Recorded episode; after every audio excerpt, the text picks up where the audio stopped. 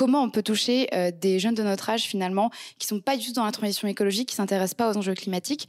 Et, finalement, on se dit, bah, le point commun en fait aux jeunes de notre génération, c'est qu'on est tous sur les réseaux sociaux, qu'on suit tous des influenceurs.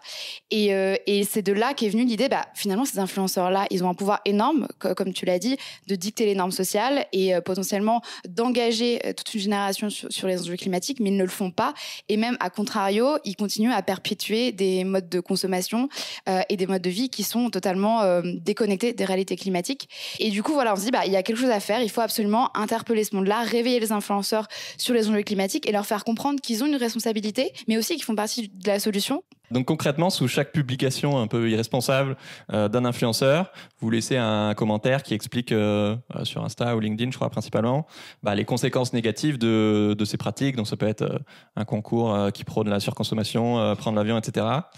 par exemple, en mai, vous demandiez dans une story Insta à Etam, la marque de lingerie, est-ce que c'est normal en 2022 de commander un jet privé pour faire se déplacer vos influenceurs?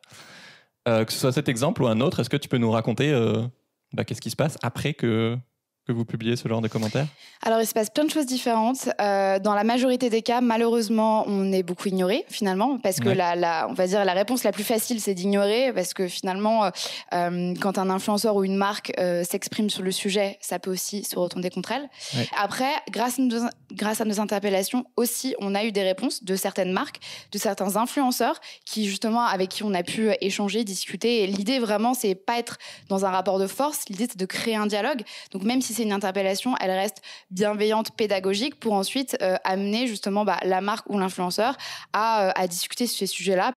Donc voilà, on a euh, donc on a l'ignorance, on a les dialogues qui se créent. Ensuite, on se fait aussi pas mal bloquer et, et des pseudo ignorance aussi quoi. c'est une, pseudo ignorance. On fait comme si. mais de manière générale, quand on nous répond, c'est assez bienveillant. C'est-à-dire que